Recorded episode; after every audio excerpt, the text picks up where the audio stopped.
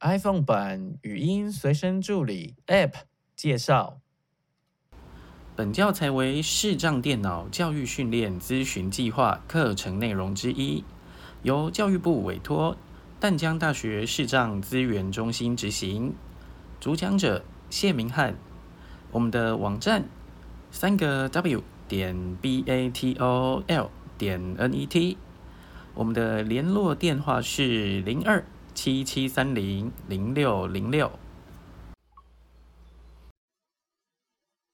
嗨，你好，我是明翰。那我们来介绍一下要怎么登出我们语音随身助理。虽然通常你不用登出啦，但是如果有时候遇到奇怪的情形的话，比如说登进去了，但网页可能没有载入啊，或者是都无法登入的时候，你可能可以按一下登出，然后再重新登入一次。那我们先来在主选单这个部分，生活钞票钞票辨识按钮，你钞票辨识是第一个，那接下来是物品，生活物品辨识按钮，网络博览家按钮，视障行动学习按钮，我在哪里？按钮，关于按钮，好，找到关于点下去，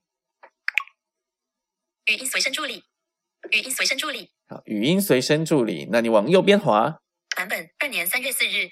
会听到版本二点三点四，它应该是这样写的。朗读速度，我们可以用字源朗读一下。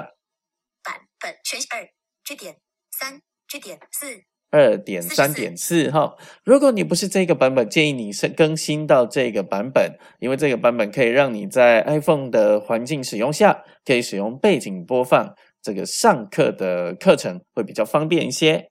那再往右边滑。返回按钮，登出登出按钮，本研发单位版本二年三月四日，研发单位淡江大学视障资源中心。关于书签一，若要产生书签，以方便下次继续阅读，请在阅读处单指点两下，让该行已选取。二，如何跳至书签？已选取位置。A，打开书籍内容后，请先用三指向上再向下翻页，就会停留在书签位置。B，若书签位置找不到，请先挑指文件开头，会显示书签位置，后面的数字代表目前书签位置，请使用单指双击，就会跳到你的书签位置。P.S. 以上操作以 Voice Over 手势为主。好，这边就是有一个说明，会有相关的课程也会做介绍。那再往右边滑，返回按钮，会是个返回，就是返回到主选单哈。那最后登出按钮，这个按下去呢，就可以让你登出这个账号。那你之后就要重新输入你的账号密码，才能登入网络博览家。哦，如有遇到状况的时候，你再来使用；如果没遇到情况的话，那你通常就是不用使用这个登出的功能。好，那我们按返回，回到主选单。返回按钮，